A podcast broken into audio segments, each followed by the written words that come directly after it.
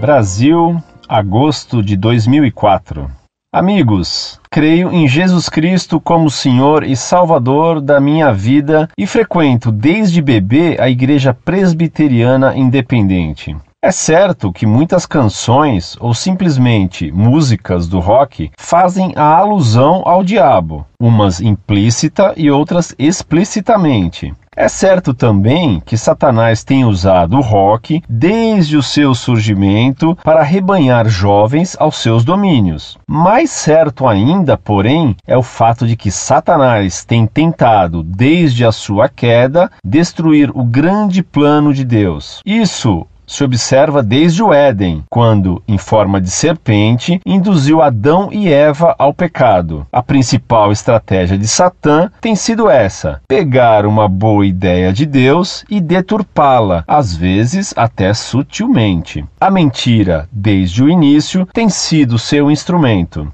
Deus instituiu a família e Satanás tentou destruí-la, seja pelo pecado de Adão e Eva, seja pelo assassinato de Abel por Caim. Para fazer com que jovens se afastem de Deus, ele criou uma de suas melhores mentiras: dizer que ele próprio não existe. Se as pessoas acreditarem que Lúcifer não existe, então não há por que procurar a Deus, pois não há do que se salvar. Assim também aconteceu com a música. Não há como negar que ela é uma criação de Deus. E como toda obra divina, Satanás tenta destruí-la ou utilizá-la em seu próprio favor. Desde as idades mais antigas, são compostas músicas profanas em estilo das religiosas e vice-versa. Basta estudar um pouco de história da música cristã para ver que as canções que compõem o inário têm seu ritmo baseado em músicas folclóricas da época em que foram feitas, as verdadeiras músicas populares que existiam. Assim também, a música erudita foi utilizada tanto para composições cristãs, como a de Bach, Mozart ou Handel, como também para profanas, como Carmina Burana.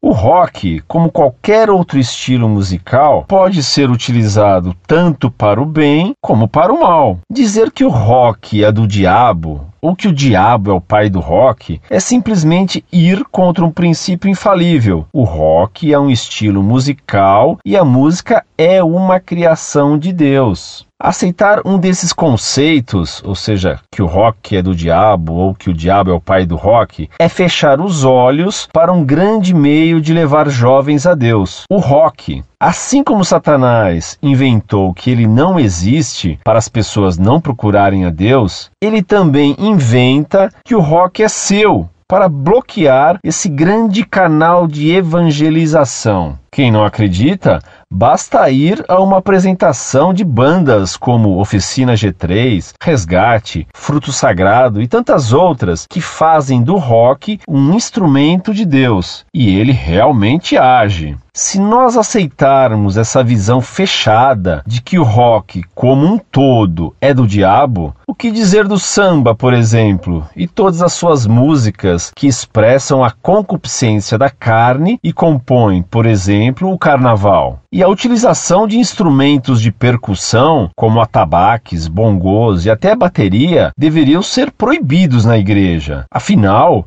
são instrumentos base de religiões africanas, como o candomblé.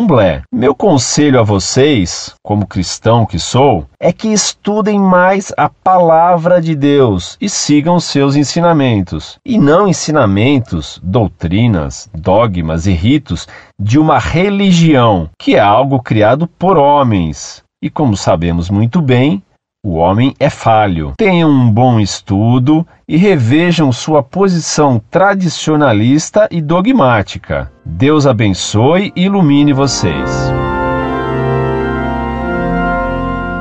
Prezado Salve Maria, lamento que você seja presbiteriano, pois esta é uma heresia. Para piorar, você defende o rock de modo absurdo. Confessa e concorda que há rocks até explicitamente satânicos, mas quer me convencer de que o rock pode ser bem usado para salvar almas e para evangelizá-las. Meu caro, permita-me não concordar com seu raciocínio. Foi Deus quem criou a papoula mas nem por isso podemos aprovar o ópio. Foi Deus quem fez as substâncias químicas. E a morfina pode até ser usada medicamente, mas nem por isso se pode defender o uso da morfina, pois, meu caro, o rock é pior ainda. Ele é, por vezes, explicitamente satânico. Você quer me persuadir de que, não sendo explicitamente satânico, ele poderia ser cristianizado? Vá de retro. Meu caro, nossa condenação do rock não significa que consideramos o samba, a música caipira, o tango, a romba e outros ritmos modernos isentos de maldade. Apenas é no rock que o satanismo se tornou explícito, o que o torna pior. E já que me aconselha a ler a Escritura, veja que nela Deus manda destruir tudo o que foi usado para os ídolos, que eram demônios, como dizem os salmos. Você, meu caro, quer usar para Deus o que é usado explicitamente pelo diabo. Creio que você está em má companhia. Diz-me com quem andas e te direi quem és.